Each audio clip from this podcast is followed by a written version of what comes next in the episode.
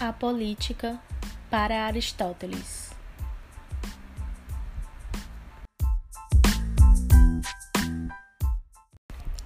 Aristóteles foi um filósofo grego durante o período clássico na Grécia Antiga, fundador da escola peripatética e do Liceu, além de ter sido aluno de Platão e professor de Alexandre o Grande.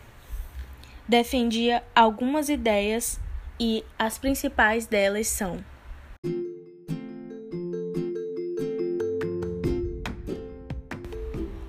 Para Aristóteles, discípulo de Platão, o indivíduo era um ser político. Ele pensava diferente de Platão quanto ao fator que rege a organização social. Para Aristóteles, ela deve ser baseada na política.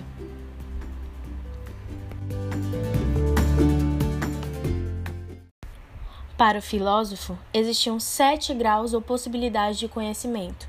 São eles: sensação, percepção, imaginação, memória, linguagem, raciocínio e intuição.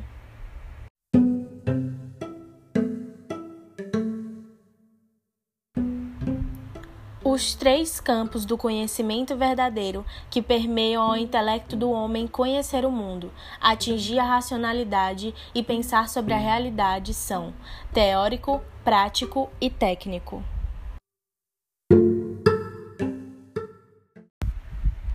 A política aristotélica é essencialmente unida à moral, porque o fim último do Estado é a virtude, isto é, a formação moral dos cidadãos e o conjunto dos meios necessário para isso. O Estado é um organismo moral, condição e complemento da atividade moral individual e fundamento primeiro da suprema atividade contemplativa. A política, contudo, é distinta da moral porquanto esta tem como objetivo o indivíduo, aquela a coletividade. A ética é a doutrina moral individual, a política é a doutrina moral social.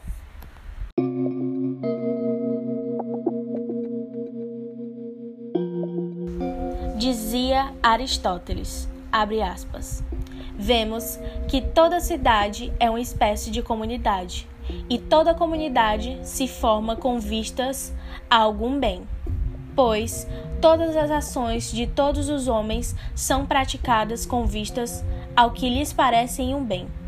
Se todas as comunidades visam algum bem, é evidente que a mais importante de todas elas e que inclui todas as outras tem mais que todas este objetivo e visa ao mais importante de todos os bens, ela se chama cidade e é a comunidade política. Fecha aspas.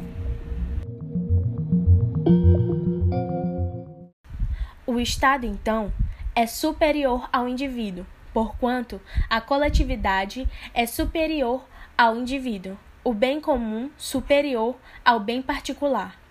Unicamente no Estado efetua-se a satisfação de todas as necessidades, pois o homem, sendo naturalmente animal político, não pode realizar a sua perfeição sem a sociedade do Estado.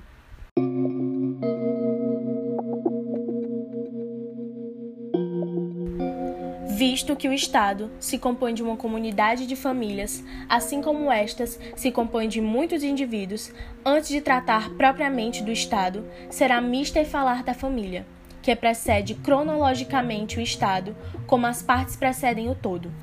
Segundo Aristóteles, a família compõe-se de quatro elementos: os filhos, a mulher, os bens, os escravos, além, naturalmente, do chefe a que pertence a direção da família.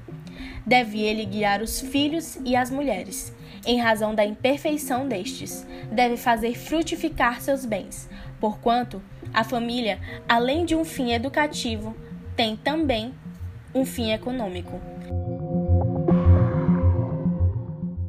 E como ao Estado, é essencial à propriedade, pois os homens têm necessidades materiais.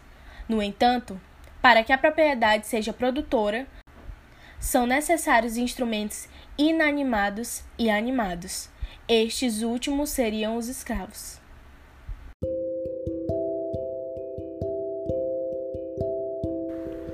Quanto à forma exterior do Estado, Aristóteles distingue três principais: a monarquia, que é o governo de um só, cujo caráter e valor estão na unidade, e cuja degeneração é a tirania. A aristocracia, que é o governo de poucos, cujo caráter e valor estão na qualidade, e cuja degeneração é a oligarquia. A democracia, que é o governo de muitos, cujo caráter e valor estão na liberdade, e cuja degeneração é a demagogia. As preferências de Aristóteles vão para uma forma de república democrático-intelectual, a forma de governo clássica da Grécia, particularmente de Atenas. No entanto, com o seu profundo realismo, reconhece Aristóteles que a melhor forma de governo não é abstrata, e sim concreta.